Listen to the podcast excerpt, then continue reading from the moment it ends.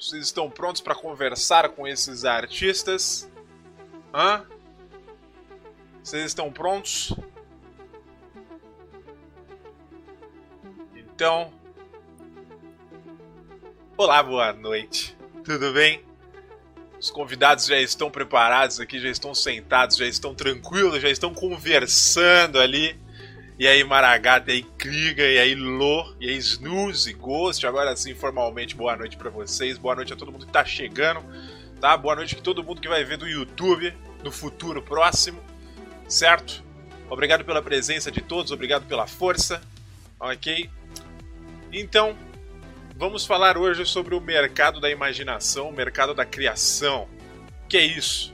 O mercado dos ilustradores, dos animadores. Como é que isso funciona? Como é que surgiu essas inspirações, essas profissões, para onde elas estão indo, com certas mudanças no nosso cenário ao longo dos anos, certo? O mercado da imaginação ele é um mercado focado em traduzir o que temos em nossa cabeça para um papel, para uma tela, que desperta um sentimento, uma emoção, uma sensação diferente que a gente não entende, mas a gente gosta. Existem diversos estilos, certo? Existe aquele estilo mais cartoon, existe aquele estilo mais realista, aquele estilo pincelado, aquele estilo de pixel art. Né? Você achou que eu não ia falar da pixel art, né? É muito legal você ver como funciona essas atividades, como elas, como elas são feitas, certo? E hoje a gente vai falar sobre isso, depois dessa breve introdução, que não diz quase nada sobre anos e anos e séculos e milênios de registros históricos, certo? Então, vocês estão preparados, senhores? Vocês estão preparados, convidados? Estão preparados?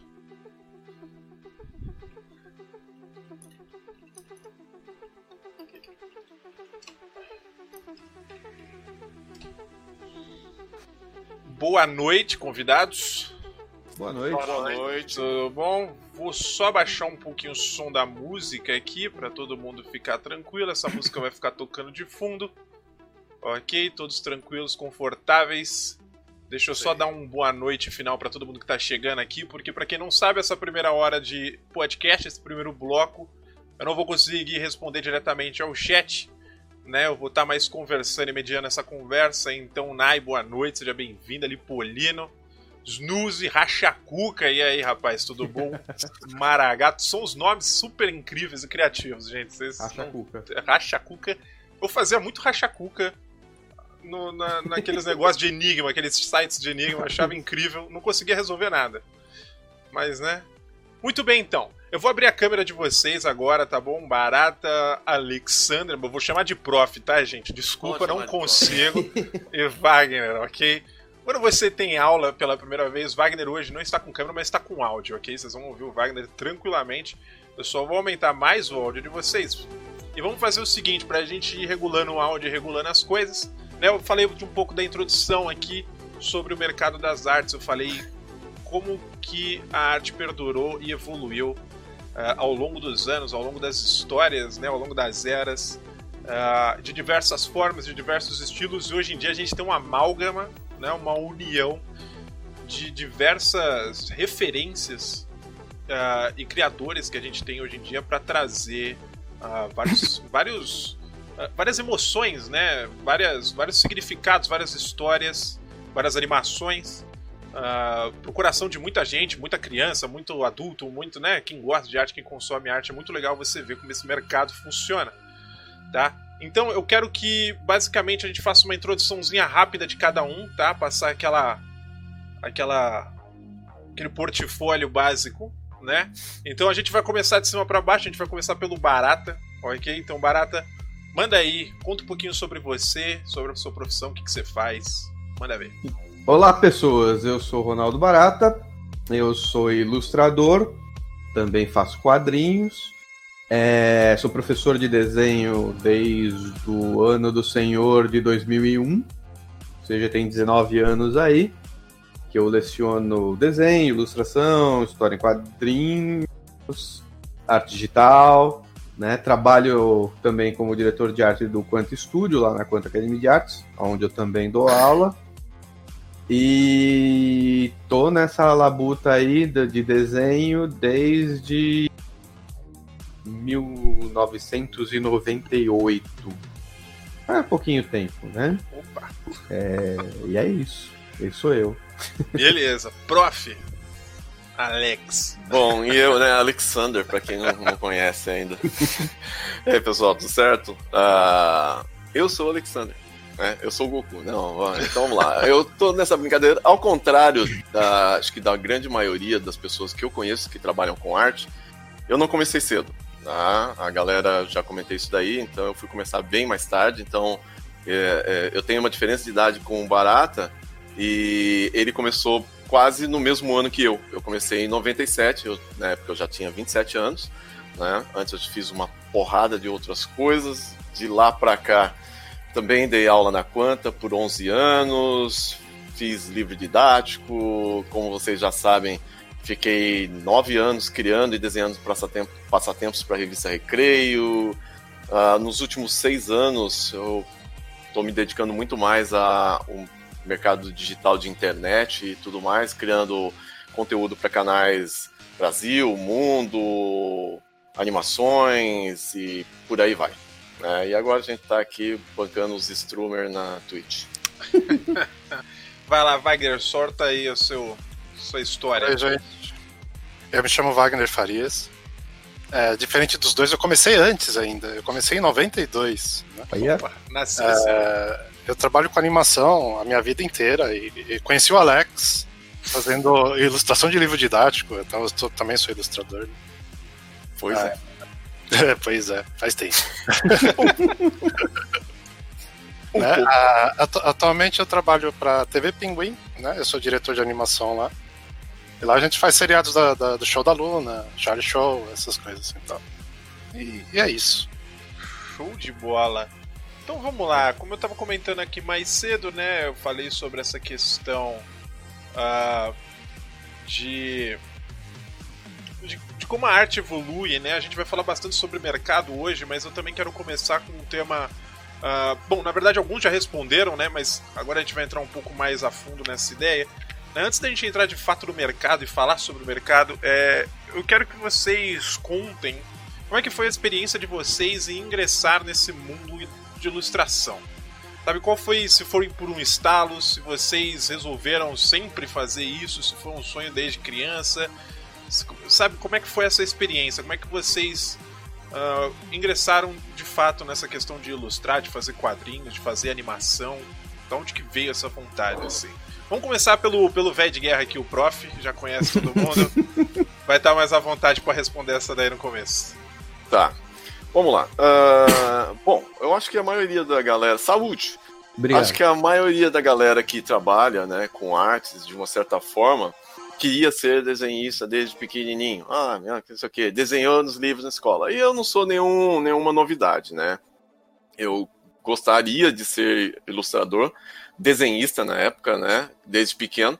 Mas, como a maioria acho que já deve saber, eu sou do interior e no interior só tem três profissões, profissões que é engenheiro, médico e advogado. Se você não é nenhuma delas, você é um nada.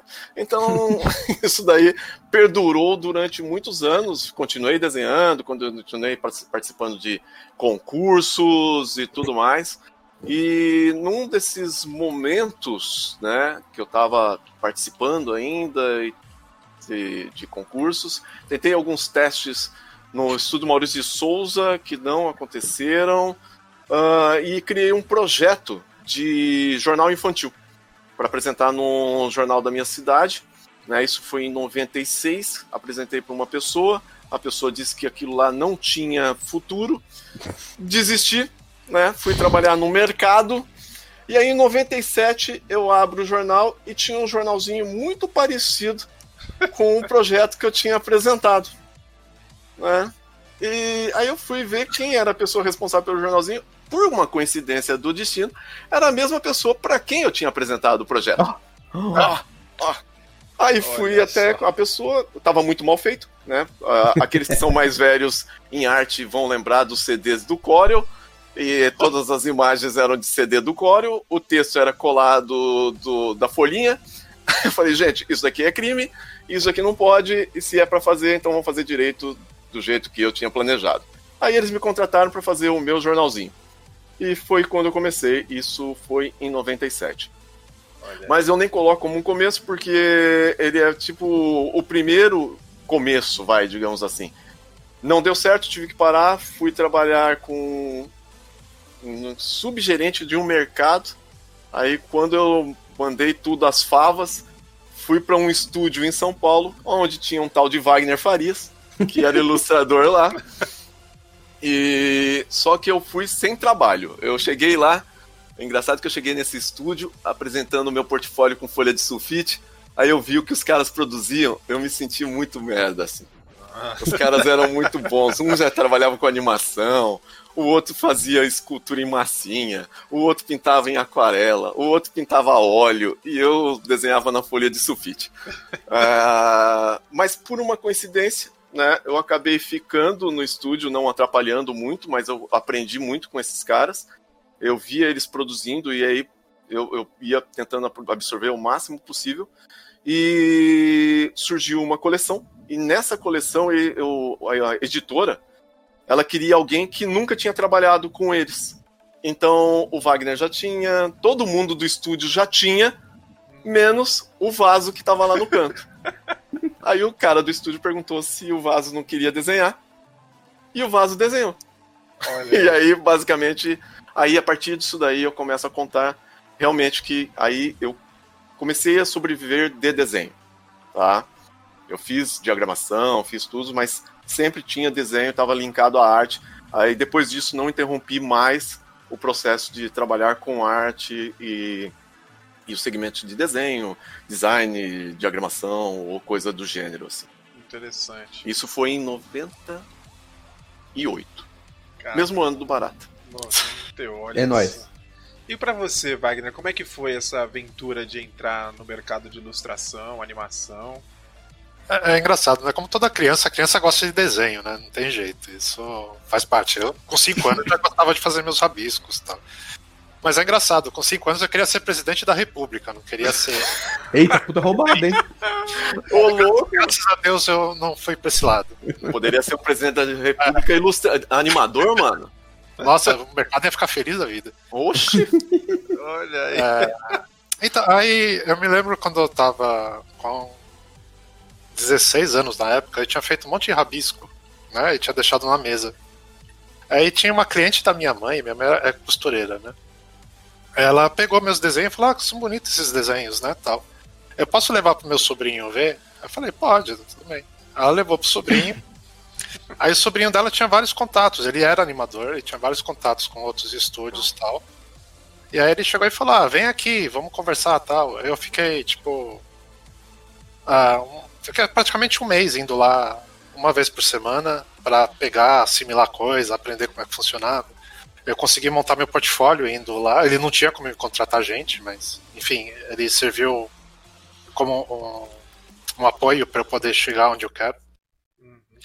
E eu fiz um portfóliozinho, era uma animação tosca, tosca, tosca, era um rato andando e vinha um gato, dava um tapa no rato, o rato saía voando. E eu tenho até vergonha de mostrar isso hoje em dia. É, eu levei, aí um dos estúdios achou interessante o trabalho, acho que ele ficou com dó de mim. e aí ele me chamou para ir trabalhar lá, né? E isso foi em 92, então eu comecei desse jeito na animação. Caralho. E tô até hoje sofrendo desse jeito. É, Nossa, a, a, as nossas declarações, o pessoal vai falar, mano, é. eu acho que morreu o meu sonho. então, é, assim, eu comecei trabalhando com propaganda, né? Pra vocês terem uma ideia. É, eu também. Então, assim, era. Trabalhar com propaganda se vira vampiro, né? Nossa. Porque você trabalha mais à noite do que durante o dia. É, exatamente. É. Então você ficar tipo 20 anos trabalhando com propaganda. É, eu, não, eu não comecei em propaganda, comecei em jornal, mas vou dizer um negócio. Também não é de Deus, não. É legal, não. Né? Ah. A propaganda nem Lúcifer quer assumir a autoria. É. Ele não quer, ele nega a paternidade. É. Não fui eu. tipo isso. É, mas, é mais, mas a minha história é mais isso, assim, tá? Eu tenho menos história do que o Alex pra contar. Oh. Pior que Lá? Eu acho que já não era mais esses livros. Tá, parece... Eu peguei o finalzinho. Parece Na verdade, eu trabalhei com, pintando os livros da coleção do, do Luquinha lá, de matemática.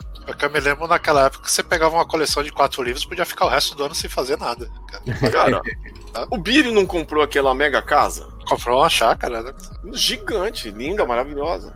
Tá, beleza, estabilizou, galera. Vamos voltar. Opa, voltamos? Faltou. Voltamos. É, voltamos, voltamos. Faltou o Barata, certo? Manda lá, Isso. manda lá sua, sua, seu ingresso nessa história. Meu ingresso nessa área. Isso. Então, como os demais, né, quanto o Alexandre quanto o Wagner, também sempre desenhei, desenhei desde criança, isso é, é, é pré-requisito quase para desenhista, né? É, e, mas eu botei na cabeça que eu queria fazer isso, eu queria fazer quadrinhos com 10 anos de idade.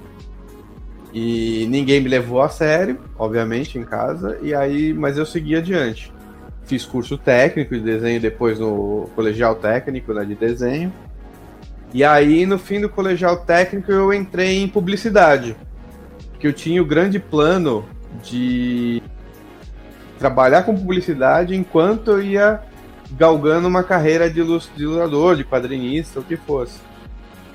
E já dentro da agência, na primeira agência que eu trabalhei, eu tinha um bloquinho na mesa, assim, porque naquela época, quando você mandava salvar um arquivo, você ficava muito tempo ocioso esperando o computador salvar o arquivo. Né? Eu até falo que naquela época você não mandava salvar, você dava uma sugestão. né? Era uma ideia. E, e aí, aí depois ficava... ia jantar e tomar banho, né? Não, mas tinha, tinha coisa que de verdade, a gente segurava até a hora do almoço, dava salvar e ia almoçar. É, eu sei. Fiz e muito. voltava, era, né? Mas eu ficava rabiscando. E aí, é... porque quem me contratou na agência cagou pro meus desenhos no portfólio, tava nem aí. E aí eu desenhando ali, a diretora de arte, a minha chefe na época, ela olhou e falou assim: "Você desenha?"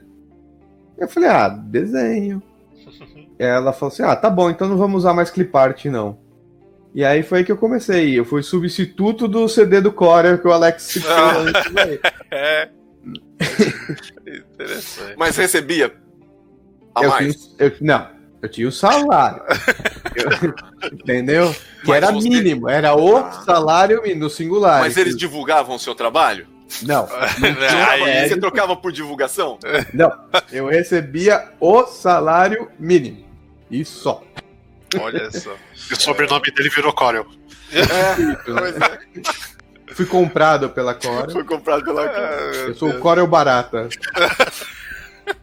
senhora, agora começa. É muito agora começa. Você, você, abriu, você abriu a porteira, daqui a pouco esse chat só vai ter esse tipo de piada. Mano. Não, vambora, tá certo. Embora. Fique, assim, eu, eu, ouço coisa pior muitas vezes no mesmo dia, inclusive.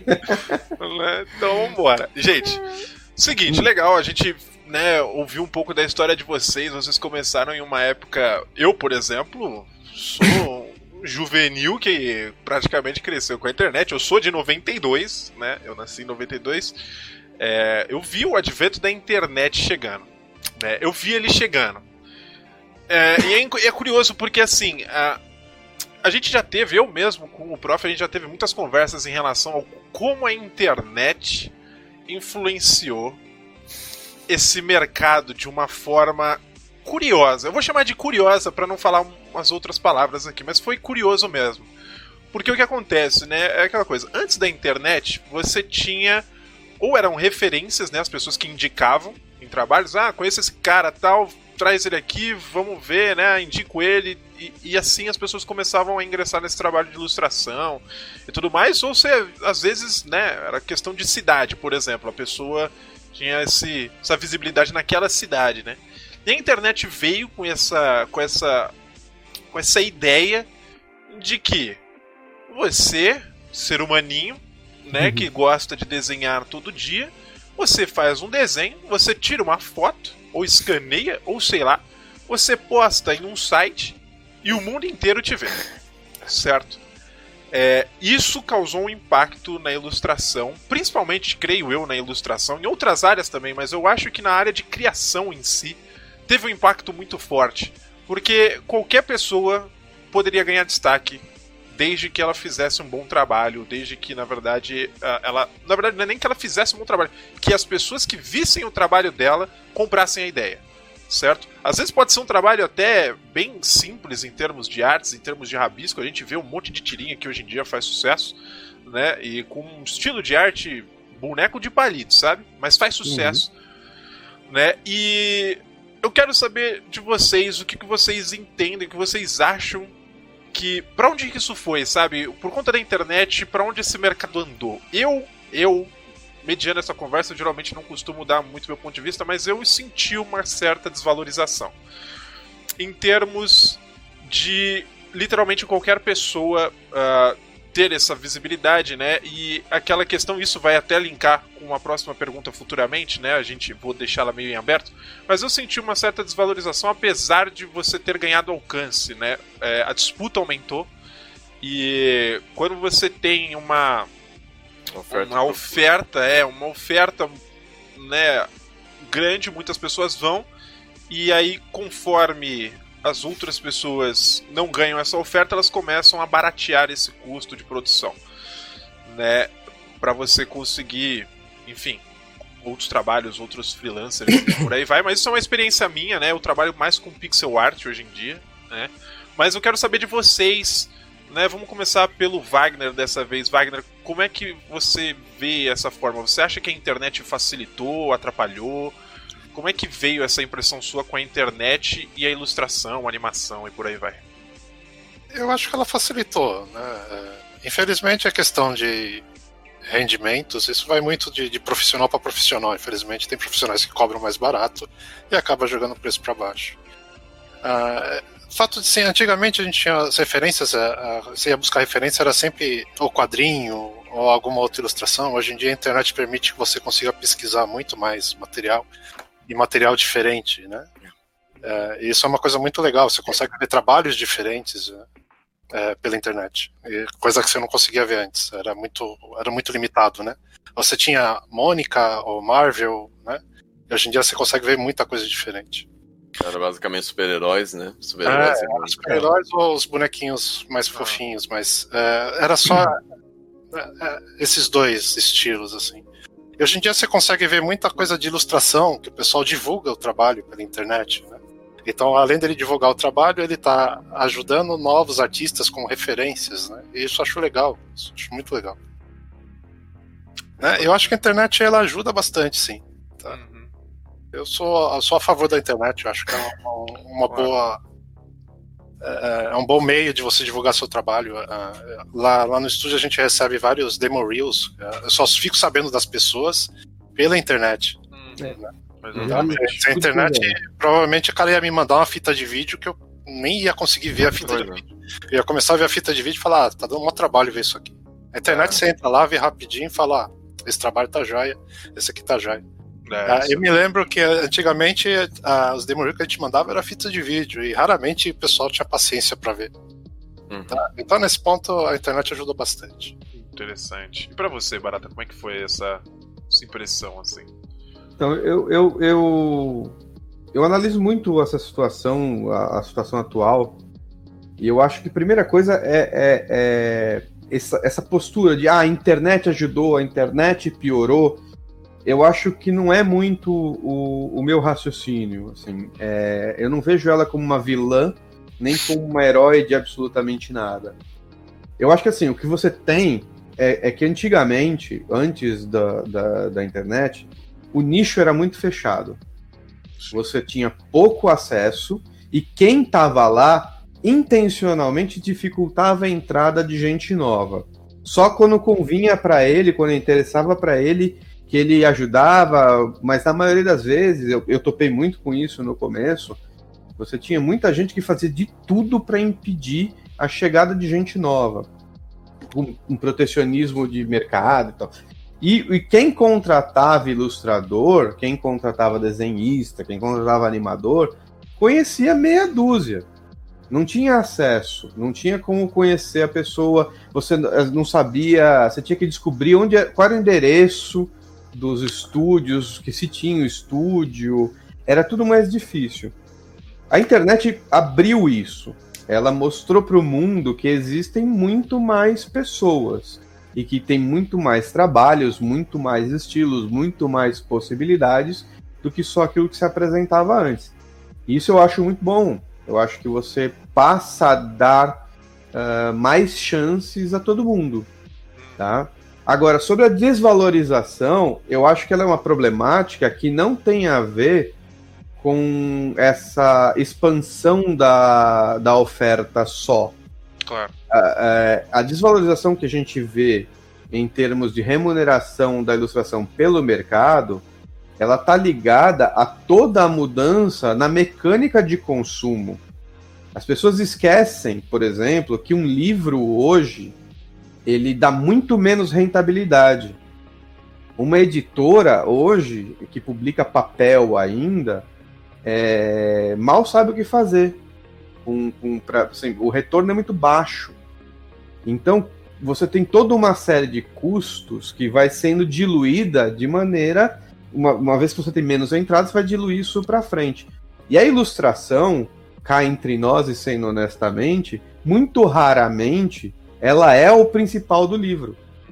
A ilustração normalmente é o adorno do livro. A não ser quando é um livro de ilustração, né? O livro todo é basicamente ilustrado, página dupla. Normalmente livro infantil é assim. É, nós somos a coisa mais descartável do, do livro. Então, essa desvalorização que a gente está sentindo, a gente está na ponta mais fraca dessa desvalorização, ela é uma desvalorização por causa da mudança de mercado. Que, enfim, em algum momento vai se estabilizar em alguma outra coisa, até vir a próxima leva de mudança, mas é uma coisa que é inevitável e, e, e não está muito, não está tanto, eu acho, na minha opinião, relacionado com ter gente que cobra menos e ter gente que cobra mais, etc e tal é, essa, essa, esse velho discurso da prostituição do mercado, eu acho um discurso muito fechado, muito, muito míope. Que levou, inclusive, a essa crise editorial. Eu costumo falar sempre para os alunos que a crise editorial que a gente está vivendo hoje é uma crise anunciada. Porque quando eu comecei a estudar isso aí, vinte e tantos anos atrás, já tinha gente do mercado que falava: gente, esse modelo não é sustentável. Isso vai morrer mais cedo ou mais tarde. E as editoras não fizeram nada para mudar isso aí. Os, quem tinha o dinheiro na época, quem tinha a faca e o queijo na mão, só protegeu sua faca e seu queijo e não usou aquilo para nada. Você não teve produção de material, você não teve ninguém tentando é, construir mercado de verdade nesse país. Né? Você não teve esse tipo de postura lá 20 anos atrás. E hoje o que a gente vê é muito consequência disso. Eu acho que mais consequência disso do que do aumento da demanda provocado pela internet, assim. Então, de maneira geral, eu vejo a internet como um veículo democrático que, obviamente, tem prós e contras, né? É... Mas não como como a coisa que mudou o mercado. Certo. Eu acho que a mudança de mercado aconteceu lá atrás, quando as pessoas não pensaram que eles precisam renovar público, sabe? Hum. É, é, eu acho isso muito mais causador daquilo que a gente está vendo hoje do que a internet em si, né? Claro. Tipo isso. Interessante. E para você, prof, como é que como é que é essa. Eu, eu tenho uma, uma visão que é mais ou menos um pouco diferente e parecida. Porque, ao contrário dos dois, eu não sou de São Paulo. Eu não sou da capital. Sim. Tá? Eu sou do interior. E no interior, ou você pintava quadro e vendia na praça, ou você não, não trabalha com arte. Então, assim, a chegada da internet, para mim, e tô falando lá nos idos de 96, conexão de escada, ela me possibilitou vender um mascote para a prefeitura de uma cidade chamada Batatais que eu nunca fui. Tá? Então a internet, sim, ela possibilitou que eu vendesse coisas para pessoas que eu nunca vi pessoalmente. Eu tratei por e-mail, mandei o desenho por e-mail e eu tenho até esse pôster, achei outro dia, tá? Então, ela ela fez com que eu pudesse trabalhar. Antes disso daí, eu falei que eu fiz os tais testes pro, pro Maurício, eu fazia por Sedex. Eu fazia os desenhos, postava no Sedex, mandava. Aí a Alice lá olhava, respondia, mandava. Aí eu fazia, passava, mandar. Chegou até um ponto que não tinha mais dinheiro pro Sedex e fui trabalhar no jornal. Né? Justo. Porque não tinha mais o que fazer. É. Quando eu cheguei em São Paulo, né? Eu cheguei, eu acho que foi quando a internet começou a, a crescer um pouco mais, né? E começou a, a dar visibilidade para aqueles artistas que não estavam nos grandes centros, tá? Então, é, porque todo mundo que queria produzir livro, todo mundo que queria produzir quadrinhos, todo mundo que tinha que estar em São Paulo. Uhum. Se não tivesse em São Paulo, você não era nada, né? Uh, animação ainda tinha no Rio de Janeiro, mas, mas tirando isso daí, não tinha, né? Não é. tem mais nada. Então, assim, quando eu fui para São Paulo, eu, eu percebi no trabalho uma mudança em questão de valores. Até uh, a gente estava conversando, eu, Wagner, né? Que existia um determinado valor que era dado ao mercado, mas essa possibilidade de ter mais artistas, mais variáveis, mais tudo, tá? E somado com sim, né? A, as pessoas descobriram um negócio novo, sabe? Dá para dá para ler coisas pela internet. Hoje é pior ainda, né? Tem mais coisas ainda pela internet. Então foi, acho que o início da diminuição de valor uh, geral de trabalho tá? Foi ali por volta de 97, 98, e aí depois eu acho que nunca mais conseguiu pegar.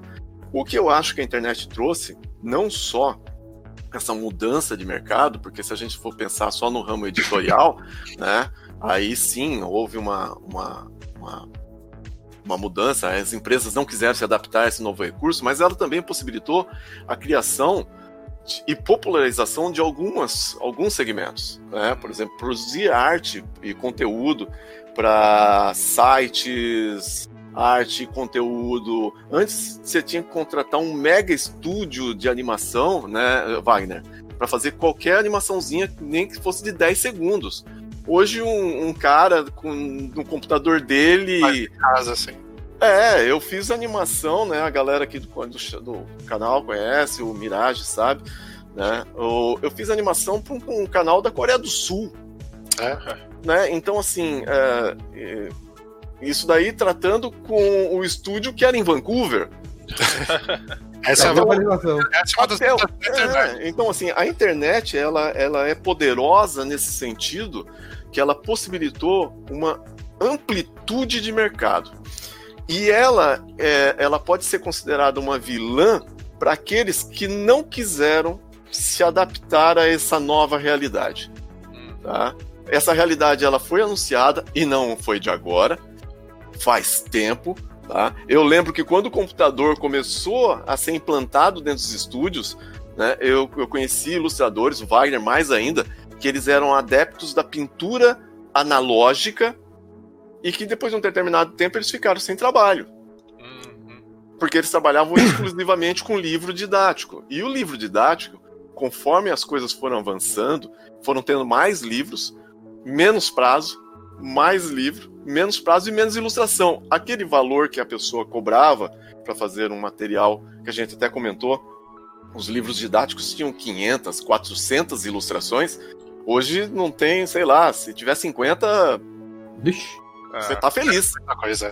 É, antes era muita coisa. Tinha ilustração para todos os espaços. Então, é, isso daí também mudou. Então, diminuiu a quantidade de ilustração, diminuiu o valor, diminuiu o quanto o cara ganhava. Mas diminuiu a culpa é da. Página. É, a, a culpa é da internet? Não, é isso. Não, a culpa é que o mercado mudou. Sim. Tá? É, é, sei lá, eu não sei aqui quantos têm filhos, eu tenho um filho. Mas, por exemplo, o meu filho, para ler um livro, é só para estudar para prova. Eles leram. Só ela no papel. Tô achando o... engraçado aqui que o servidor, eu tô pulando de um servidor pro outro e tá uma loucura aqui, porque eu não sei qual que tá segurando mais, qual que não tá. Na verdade, eu acho que agora, tanto de São Paulo quanto do Rio, tá dando problema. Estão oscilando. É que... Tá. Você foi falar que a internet é culpada das coisas, ela te derrubou. Ah, é? Dá. O pior é que isso acontece direto. Começa a falar mal da plataforma que eu trabalho, dá a mesma coisa. Começa a dar problema direto. Mas isso daí eu acho que essa geração que abre o livro e a primeira coisa que faz é sentir o cheiro do impresso. É. Ela ritual, tá né? cada vez menor. Eles devem não, colocar morreu. alguma coisa no livro que não dá para entender, gente. Não é possível. Então, para mim, assim, eu tenho o Barata, né, que me conhece, o Wagner, a gente, come... a gente trabalhou, mas a gente conversou contato, pouco, perdemos contato. Mas assim, eu tenho uma memória afetiva muito grande. Meu pai trabalhava em gráfica, eu passei a minha infância em uma gráfica, então o cheiro de um livro, para mim, é cheiro de infância. De infância, é, Sim, pra mim é, também. Então, assim, é, mas então por que você não compra? Bom, primeiro que o espaço é, é limitado. É. Tá? Segundo, que o espaço é limitado. É mais limitado ainda. É mais limitado. Então, assim, é, essa mudança, né? A gente até teve essa conversa, e para quem lida com quadrinhos, que não Barata citou, né? O, o os quadrinhos de super-herói vendiam 100 mil. Mais. 90 mil, Mais. 200 é. mil, dependendo da, do título. 200, ah, mil, a... 200 mil vende agora nos Estados Unidos. O, então, o... pouco tempo, foi a, a, turma da Mônica, jovem, né? Naquela edição do o, o Beijo. Não, é. Ela vendeu mais do que os cinco maiores títulos de venda nos Estados Unidos. Mas, Alex, a gente, a gente tem que lembrar que, assim, super-herói aqui no Brasil agora vende 2 mil exemplares. Eles vendiam 2 milhões. Exatamente. Um milhão de cópias era a linha de corte da Abril Jovem. Exatamente. Um milhão de o... Menos de um milhão de cópias vendia mal. E uma das coisas que a gente já conversou, né, eu, Barato, pessoalmente e tudo mais, que a não adaptação desse mercado a uma nova realidade, eles produziam muito esperando vender muito, muito aí não vendia mais. muito, ah, então não vende. Mas, cara, ainda vendeu muito. Não, ah, então, mas, mas não vendeu. Eu, eu produzi 2 milhões e vendeu só um milhão, mas é muito um milhão. Não, não, não, não. Não, é o Mas suficiente. Você tem que levar em consideração o custo dos 2 milhões, né? É, então, não, tudo bem. É, é, não é, acho que sim, é uma questão de você fazer os ajustes do mercado. a margem de lucro e tudo mais. Mas, cara, eu tava vendo uh, uns dois anos atrás um texto de um americano que fez uma análise do mercado de quadrinhos deles lá. Uhum. E é um mercado estabelecido diferente do nosso. Diferente, muito diferente do nosso, né? E ele estava provando numericamente por que, que os quadrinhos de super hoje só existem por causa do cinema. O mercado de quadrinho americano hoje só se sustenta porque existe cinema. Porque os quadrinhos em si, é, é, eles quase dão prejuízo. E, e, olha que eu já vi várias situações de pessoas comentando que foi assistir no cinema, aí vai comprar para tentar ler.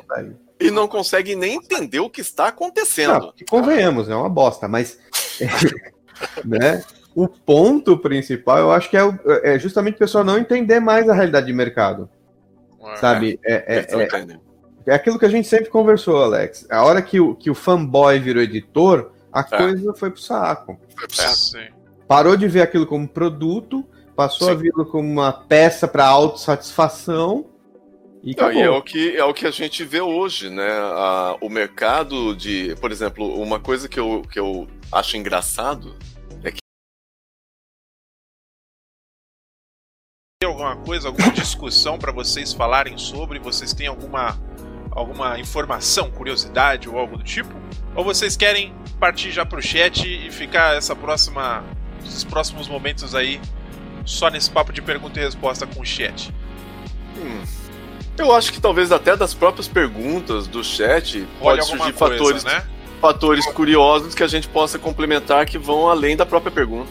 Provavelmente vai entrar elementos que a gente ia perguntar pra gente aqui. Bacana. Então, Exatamente. Chat, se vocês tiverem perguntas aí, fiquem à vontade para mandar, tá? É, eu quero eu quero ler algumas coisas que estão falando, estavam falando aqui mais cedo. Deixa eu ver se eu peço algum comentário bacana aqui. Uh, viu, prof? De... Alô falou assim para você, prof. Viu, prof? Depois você reclama que eu tenho vergonha de mostrar meus desenhos, né? Mas você tem que mostrar desenho mesmo, pô. Não tem tá essa, vendo? não. Tá vendo? Ah. E eu tomei carcada, tá? Então, eu vi o que é feio. É. Dá tá? carcada mesmo. Dá carcada Exatamente. Mesmo. A Cynthia Sati falou assim: acho lindo a animação, mas é muita treta, Wagner. Olha, eu tentei. Eu acho fácil, cara. É. Olha lá, ó. Olha lá. Ô, Cíntia, não. Eu, eu, não vou falar nada pro Wagner, não. Deixa quieto. o, o, Wagner faz uma, é, é, o Wagner vai pensar no, num determinado cômodo da casa, ele puxa o rolo de papel higiênico e faz uma animação de 10 minutos. enquanto ele está pensando. Deixa quieto. Deixa eu ver. Uh, o Krigan falou aqui, nosso querido Thiago, falou aqui: Eu concordo que talento é uma mistura de gostar com se dedicar, totalmente, né?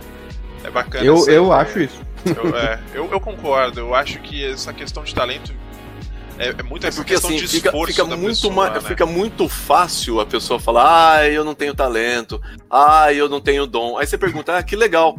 Mas quanto tempo você treina? Ah, eu treino 15 minutos por dia. É. Por dia isso ainda é bastante. É bastante. 15 minutos por mês. Ah, o Barata dá, deu aula de quadrinhos. Quantos alunos que, que, querem fazer quadrinhos e nunca fez quadrinhos na vida? Nem lê. Separa o papel, separa o lápis, põe o lápis em cima do papel e vai assistir TV. Olha é. aí. O Jorge Sorbes falou aqui, ó. Nossa, meu Demo Reel tá perdido no limbo. Que isso? Trata com carinho suas animações. uh, Ó, o Rajakuka falou: o bom da faculdade e dos cursos é os contatos que você faz lá dentro. É verdade, cara. É bacana você fazer esses contatos, network sim, é sempre sim, importante, sim. né? É, Mas... isso, isso é bom, é bom realmente ressaltar que tem, tem esse viés também.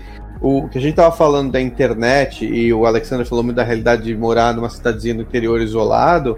Antigamente era fisicamente que você tinha que fazer esse era, contato. Totalmente. Não tinha outra maneira, né? Ah, e ainda hoje é muito assim você ficava dependendo muito de, de outras pessoas ali. Sim, sim, sim. Tanto que, assim, aí uma curiosidade sobre essa questão né, de envio. Uh, quando eu fui pro estúdio aonde o Wagner trabalhava, a questão, coisa de dois anos antes, eu tinha mandado material meu para ser avaliado através de um conhecido que eu tinha nesse estúdio. Aí depois eu vinha descobrir que esse material nunca foi apresentado. Isso Mas, dois a, anos. E Alex, é. a gente foi parar lá também, por intermédio de uma conhecida. Era uma amiga então. da Luciana que era que era amiga de um amigo do Takashi, uma coisa assim. Amigo do amigo. É, é. e aí ele falou: ah, não, tudo bem, eu tô precisando de outro ilustrador tal. Mas foi um contato mais pessoal, então é, é. o amigo do amigo. O, o, meu, como ele não apresentou nem os desenhos, eu nem obtive feedback. Então, assim, eu nunca soube o que, o que realmente tinha sido é, o que, que, qual era o meu problema, o que, que eu tinha que estudar. Então, isso daí, a internet, ela facilita Facilita absurdamente. Muito, muito. Eu vou até citar outro, outro nicho, que é o nicho de, da galera que trabalha com o mercado exterior de quadrinhos. Sim. E a, antes da internet, a única opção que tinha era a gente e o agente decidia se ele ia mostrar ou não. É. Dependendo do interesse do agente e não do, do mercado. Ah, esse determinado estilo não, não vai vender, vai o cara vender. Nem, nem mostrava. Nem mostrava. Exatamente. E aí hoje você tem uma coisa de, de. O próprio estúdio gringo acha o desenhista, né? Sim. É. Em muitos casos, ele se, o próprio estúdio vai atrás do desenhista. Isso. Sim. Ele acha lá no demo reel do cara, entra no entra em contato. Pinterest, ArtStation, tem trocentos veículos de divulgação. É, e são muito bons de você sempre alimentar e sempre usar, né? Quanto Exatamente. mais portas de entrada, melhor. Não, você pode até, você tem, pode até ter vergonha de apresentar pessoalmente, mas, oh, gente, vai por mim. Poucas pessoas estão fazendo reuniões pessoais ultimamente. Eu não, e, não, e não é nem por conta da pandemia, tá? Eu fiquei quatro anos trabalhando com um editor na editora moderna e fui conhecê-lo nas vésperas do casamento do cara. então, sabe, não tem esse negócio de é. conhecer pessoalmente. O Robortella mandou um aqui. Caraca, aquele ratão ali me lembrou muito a Ratinha Valete. É. Ratinha Valente. É, a Valente, ele escreveu errado, na real. eu tô lendo do jeito que ele escreveu. Porque o pessoal reclama que eu sou dislexo aqui, que eu leio tudo errado, né? Mas é mentira, eu leio tudo certo. Eles que ah, eu sou, errado. sou um grande fã da Ratinha Valente. Olha aí. Galera tá pirando nas artes ali, falando que aquela replay, eu acho que o Barata desenhou aquela replay do Alien. A gente assistiu a trilogia Alien faz pouco tempo e jogou o jogo. O jogo virou é, canônico, Barata, não sei se você sabe. Ah, é? é o, jo o, jogo ele entrou. Ele, ele, segue. Ele é uma continuação direta do primeiro filme, Sim. do Alien e o Oitavo Passageiro. Não, e ele, Cara, o design, o design do jogo, ele seguiu uh, perfeitamente o mesmo layout e design da Nostromo.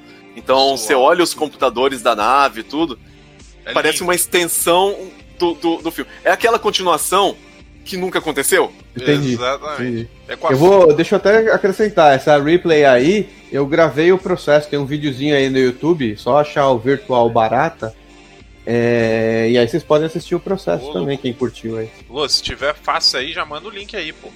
Ah... É, eu mando. Fácil nunca é, mas a gente manda.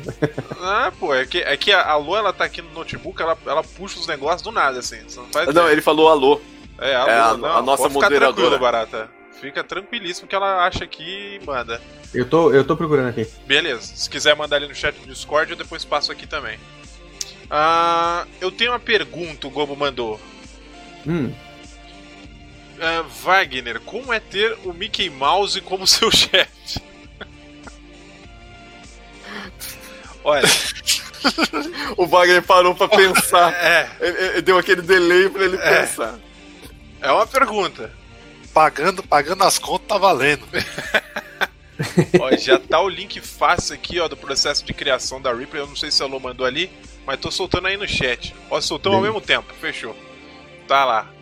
Deixa eu ver aqui. Ah, a Cintia falando, passava atrás da mesa do Wagner pra beber água e quando eu voltava tinha um desenho foda pronto.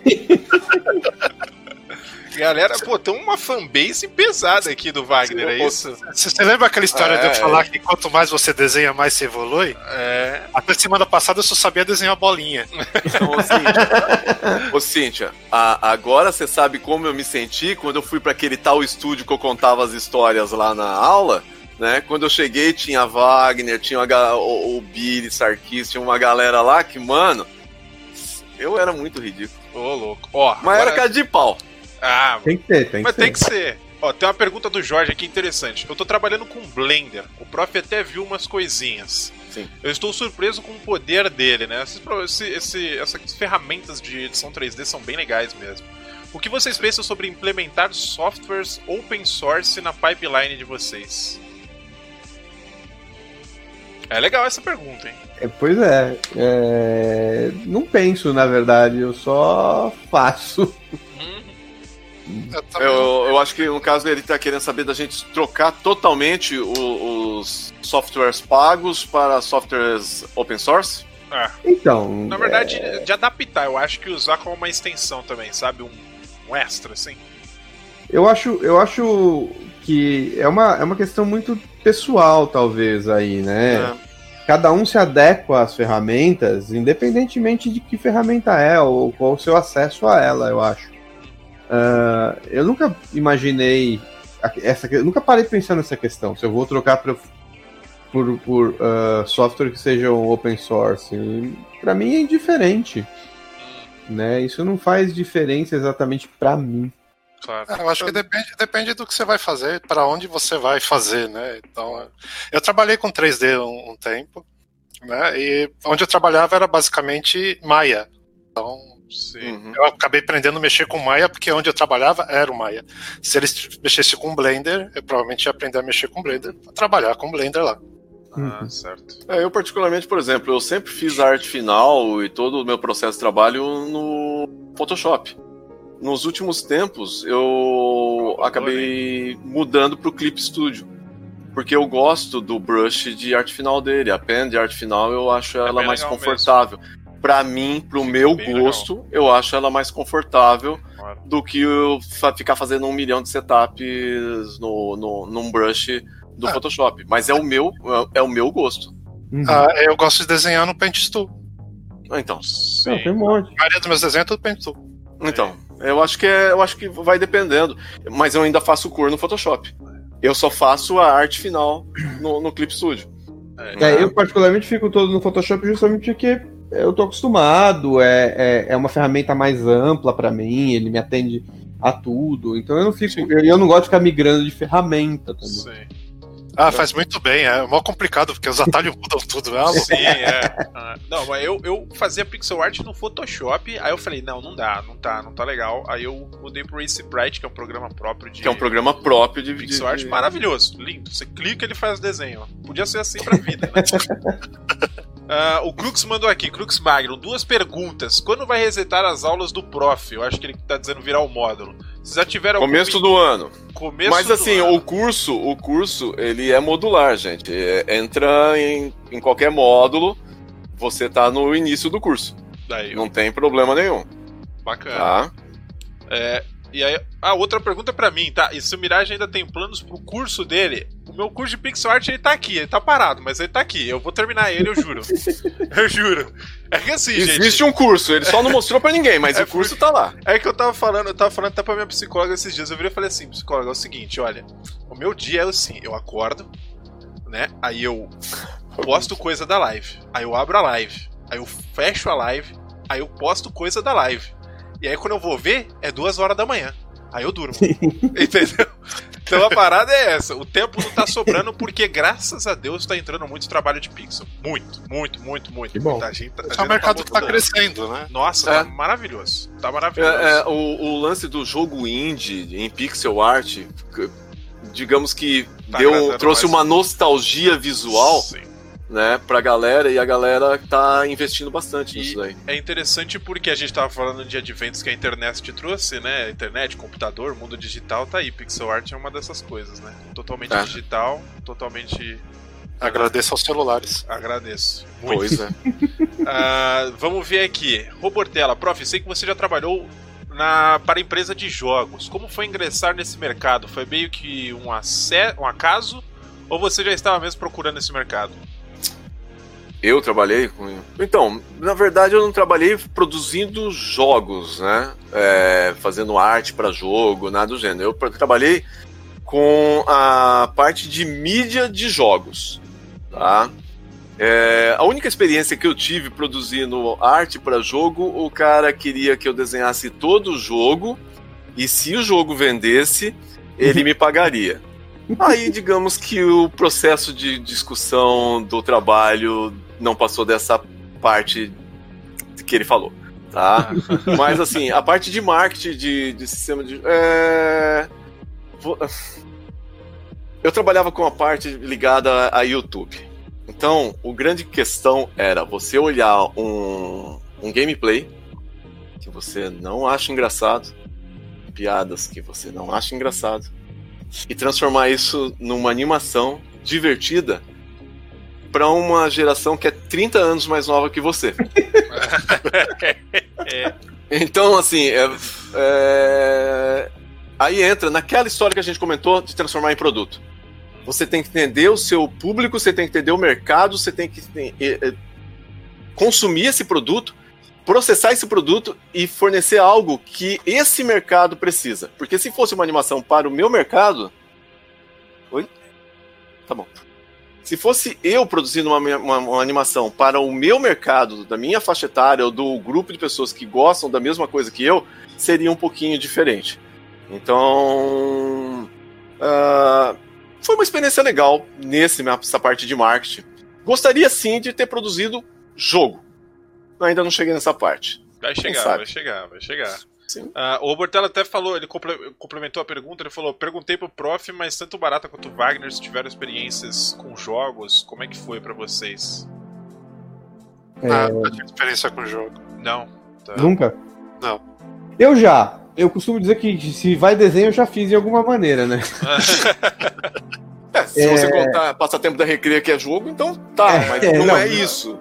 Eu trabalhei com, com algumas coisas para jogos, é, pouquinhas coisas de, de concept e algumas coisas de animação flash e, coisinhas assim para joguinhos mobile, né?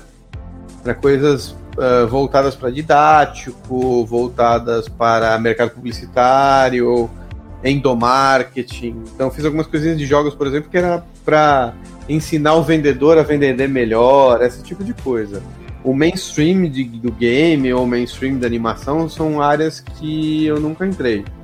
Mas essa essa outra categoria né, do setor é uma, uma que eu já fiz também. Foi interessante. É, é, eu nunca me dediquei mais à animação, mas entendo os princípios básicos. Eu nunca me entendo, né, me dediquei mais a, a game, mas entendo os princípios básicos. Então é sempre alguma informação a mais ali que você consegue levar para si como experiência, né? Bem bacana. Bacana. A Chacuca falou, tenho contatos, tá- a gente tava falando sobre os contatos da faculdade, né, tudo mais. Ele falou, tenho contatos até hoje, vários churras na casa dos coordenadores. Olha, vou ser honesto pra vocês que a maior parte dos meus network foi tudo isso, cara, no barzinho, no rolezinho da sexta-feira, é assim que funciona. Mas a- Reunião de pauta no, bar- no boteco. as, as networks né, são interessantes porque é muito isso, assim. É, é, eu ah, tenho muito amigo na área publicitária, na área de design, que eventualmente passa trabalho, que é da época do colegial. eu convivo com um monte de gente que estudou comigo na época na fábrica de quadrinhos, que agora é Quanta Academia de Artes. O Alexander eu conheci através da Quanta. Então, quer dizer, esses networks fazem, né? Seja na faculdade, seja num curso livre, você sempre faz. Claro. Né? Uh, deixa eu ver aqui. A Luciana, a Luciana Farias, ela falou aqui, e no começo, olha lá o Wagner, olha como é que vem. E no começo, os cadernos com os trocentos desenhos do Wagner se amutuavam aqui em casa até ele começar a dar os desenhos pro pessoal. Olha Te entregando aí, ó. Olha, mas a real é isso aí, filho. Você vai amontoando e você fala, não tem mais espaço. O que, que faz? Ó. Desfaz. Des dissolve o negócio. Opções, ou joga fora ou dá, né? É, então, tá é. certo. Uh, Racha Cuca, o problema do open source é que ele depende muito da comunidade para evoluir, acaba demorando. Então geralmente o cara começa lá, mas acaba indo para os pagos. Isso é uma verdade, né?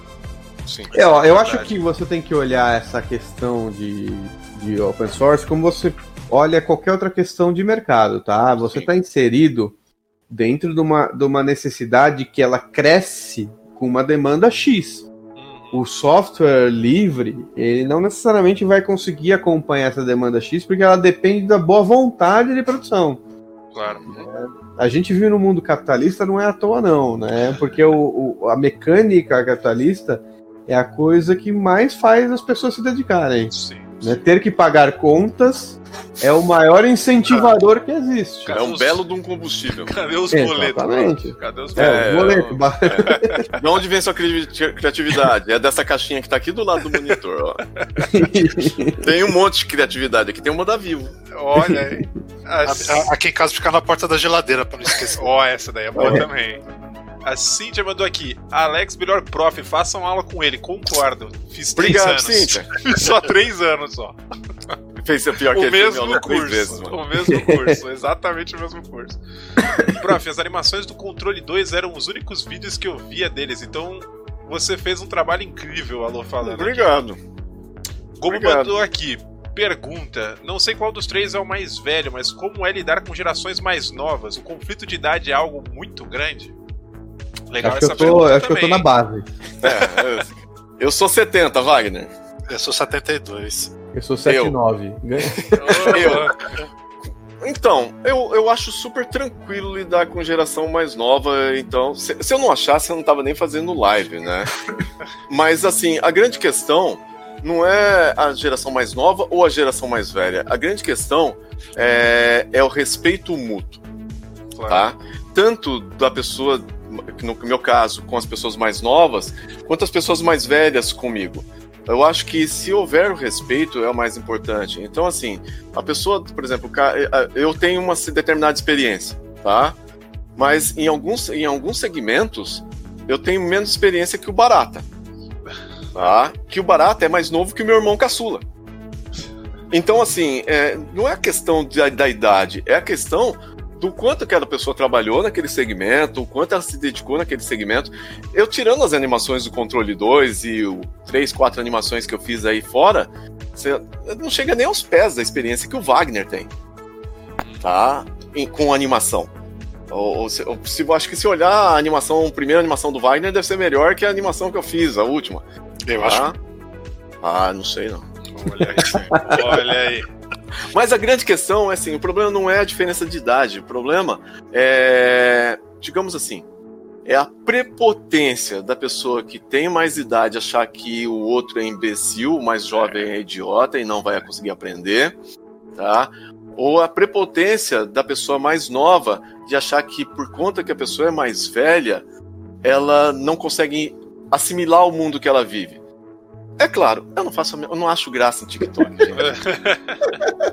Eu não acho graça em TikTok.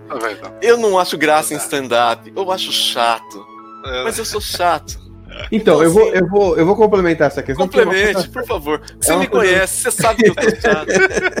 eu acho que é uma coisa importante a gente lembrar que, assim, é, essa realidade, essa, essa logística que a gente ainda tem é, dentro da sociedade de que o mais velho é o sábio experiente, Isso. ela vem de um período ancestral de quando o que As o cara tinha que saber era...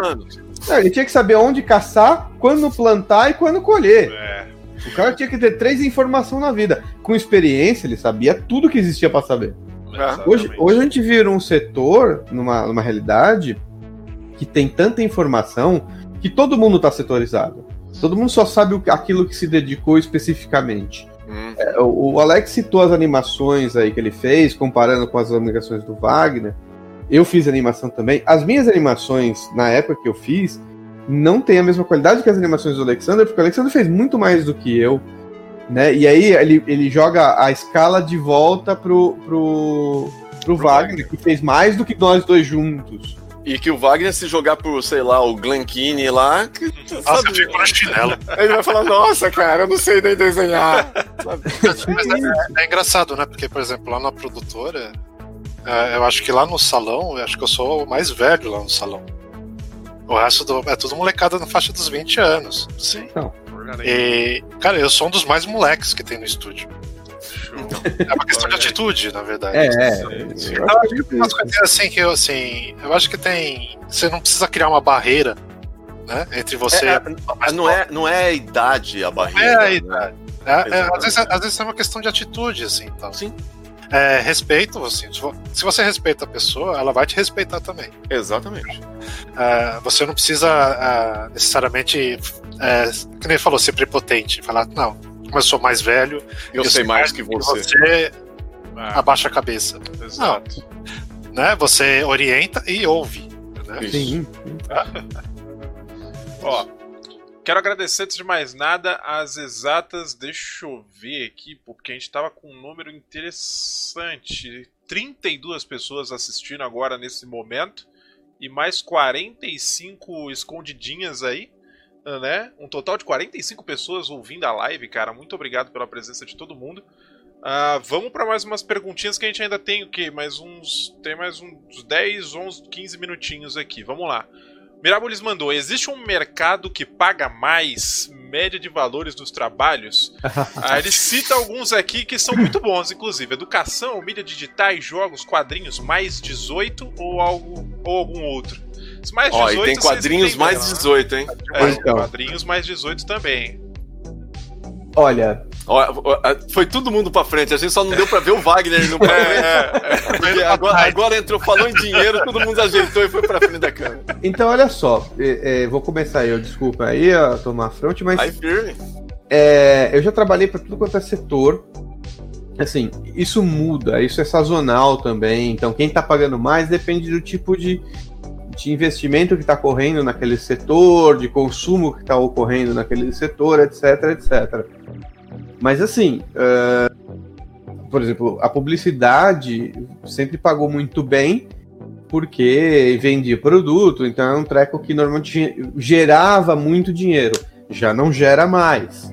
Né? O didático, como a gente falou, né, 20 anos atrás, pagava 30 anos atrás. 30 anos atrás, 20 é muito pouco. 30 anos atrás, pagava bem. Então, é coisa desse tipo, sabe? Só pra vocês terem uma ideia, é, em 98, 2000, de 98 2000, você fazer storyboard para vídeo em publicidade, eles pagavam coisas de, de 600, 700 reais cada quadro. Então tá ok, tá ok, tá ok. Vambora, desculpa. É, volta dessa parte aí, então, que você estava falando de. Valores. De valores. É, barato, tá falando. É, então, e, e, didático, como a gente viu aí, 30 anos atrás pagava bem, agora paga mal. E a, a, a, publicidade pagava na casa dos 500 a 700 reais um quadro de storyboard, hoje não paga nem 150 né? O comercial de vídeo, a lucratividade dele despencou, uh, o mercado mudou, a publicidade não sabe mais o que fazer da não vida. Não é mais a TV, né? Não, não tem mais a TV. Não é mais da, aquele, aquela potência dos comerciais da TV que os é, caras esperavam o, o lançamento o, na TV. Né, o youtuber, o influencer hoje, ele vende infinitamente menos do que vendia Também. o garoto propaganda antigamente. Então o mercado mudou. E aí o, o, o é, eles não pagam, não são quem pagam melhor agora de novo. E assim vai, né? E aí isso daí cai, na, por exemplo, nessa, nesse mesmo período aí que o Barata falou, lá no 90, início de 2000, a, o tal livro que eu contei para vocês, que eu peguei, era um livro paradidático com todas as páginas ilustradas. Eram 20 páginas ilustradas. O valor por página, na época, era o equivalente a um salário mínimo. é, então, para cada livro. É. Pra época. Então, hoje. Por 500. Se você, se você traduzir hoje, hoje seria o equivalente a 20 salários mínimos por livro numa coleção de oito livros. Então. É... Mas você nunca vai ganhar isso hoje. Não, não é mais uma realidade. Uma Porque fração mais... disse uma fração pequena. Uma fração é. pequena. De um livro. Porque aí é importante entender, imagina quanto o, o camarada tem que lucrar com este livro para pagar 20 salários mínimos. Exatamente. Para o ilustra... Pro ilustrador, fora o autor, fora, fora a gráfica, o que for. É. Era uma outra realidade. Aí cai naquela questão que o mercado ele não se ele não previu essa mudança, ele sabia que ia ter, mas ele confiou que não viria. E aí, aí... Ele... Só, desculpa. Não, não, aí ele ficou se mantendo e não deu, né? Ah. É, então. Mas é quem, quem perguntou mesmo? Qual é o nome de quem perguntou? O que perguntou sobre os valores é valores, o Mirábolis. É. Foi o Mirábolis. Quem? Mirábolis. Mirábolis. Então, eu, o que eu diria para você, assim, não pense em que mercado paga mais. Como a gente falou antes, se você né, tiver diversidade, você atua em todos, porque quase nenhum você tem trabalho regularmente. Se você é freelancer, você trabalha para todo mundo, porque Sim. uma hora você vai pegar publicitário, outra hora você vai pegar didático, outra vai pegar né, editorial, o que for. Sim. Né? É, no caso da, da, animação, o que paga melhor é, pro, é propaganda, é, mas também depende muito do cliente. O Mambev, isso, aquilo, é, provavelmente você vai conseguir pegar um pouquinho mais. Okay. É, mas assim, também. É, não quer dizer que vai ter sempre. Né? Às vezes você pega isso numa semana e depois fica dois anos sem ter o que fazer. É, é por isso que a gente fala de abrir o leque, né? Então, assim, mas, se tiver, e nem sempre você vai conseguir pegar o mesmo valor em todo o trabalho. Exatamente. Deixa eu ver, ó. Vamos fazer aqui, tem três últimas perguntinhas, vamos tentar enganchar elas pra gente finalizar, tá? Senão uhum. eu corto a última ali. Uma pergunta, como vocês veem o mercado de animação no futuro? Tipo, agora o que está em alta e o que isso diz para o futuro? Vejo muita gente fazendo emote para lives hoje. Isso é um mercado novo? Tá, peraí, são duas perguntas. Como é que vocês veem o, é, o mercado no futuro? Acho que a animação, animação, é Wagner, né? É. Vai Vagnão. Eu acho que a animação é a animação. Eu acho assim, o, o, acho que a tendência ainda vai ser essa parte dos seriados. Que isso sempre vai ter, porque sempre vai ter criança assistindo TV. Né? A, a questão é que agora você vai produzir talvez mais coisa, porque já está aumentando as produções para internet, coisa que não tinha antes, agora está hum. tendo canais de internet. Né? É, Existem aplicativos onde passam desenhos animados. Sim. Né? Então a tendência é a animação cutout que a gente faz hoje em dia, né? Ela, a tendência ela é crescer cada vez mais. A animação 3D, eu acho que a animação 3D ela chegou num ponto e parou, que se olha é tudo igual, né? Mas ela ainda é muito comercial, né? Então Sim. eu acho que ainda vai ter um fôlego. Infelizmente a animação tradicional acabou faz muito tempo. é. Mas eu acho que cutout e 3D ainda vão se manter por muito tempo aí. É, agora, em, em, questão a essa pergunta, vejo muita gente fazendo emote para lives. Hoje isso é um mercado novo. Eu acho que essa é uma pergunta mais para mim, pro prof, né? Que a gente tá Sim. trabalhando, mas se o Barata quiser ficar à vontade, porque ele também faz live, né? também faz, mas não, é... não nesse, com esse tipo de viés. Né? É, o, os emotes são uma espécie de mercado novo, mas não é um mercado substancial, né, prof? Não. Eu acho não, não, tá que é aquele lucrinho extra do almoço de domingo do último final de semana do mês, sabe? É. é... Assim, eu, eu, acho que se você tivesse um mega estúdio só tivesse streamers, sabe, homéricos, megalomaníacos e que são muito grandes, talvez até você consiga transformar isso daí num negócio. Streamers milionários, né? Streamers é. milionários, né? Só. O cara, ele num dia ruim, ele tem 20 mil pessoas assistindo. Nossa, hoje foi terrível. Né? Esse daí consegue pagar bem por emoji. Só tive. Exatamente. Mas quando você pega o, o mercado das 99,9% da galera que tem canal, streama e tá lá batalhando no seu dia a dia o máximo que você consegue fazer mesmo é cobrar um valor. É, pelo menos eu penso assim, né? Um valor que não seja demais, que a pessoa não possa pagar, Sim. e também não seja de menos, que não compense a hora trabalhada. Exatamente. Mas, assim. Vou traduzir em números de emo, tá? se no valor que eu cobro aqui na Twitch, se eu fosse viver só de emote, para compensar o valor que eu ganhava na network, eu teria que fazer por mês 2.400 emotes. É. é. por aí. Ah, só isso? Pô, você tá reclamando barriga cheia? É. Pois é, né? 2.400 não tá pronto ainda? Ô, oh, eu sou velho. Sem falar. Agora, agora, eu falo que eu sou velho. Não, eu sou é velho, isso. gente. Meu, quantos minutos tem no dia? Nossa, Isso, eu lembro é. dessa conversa, hein?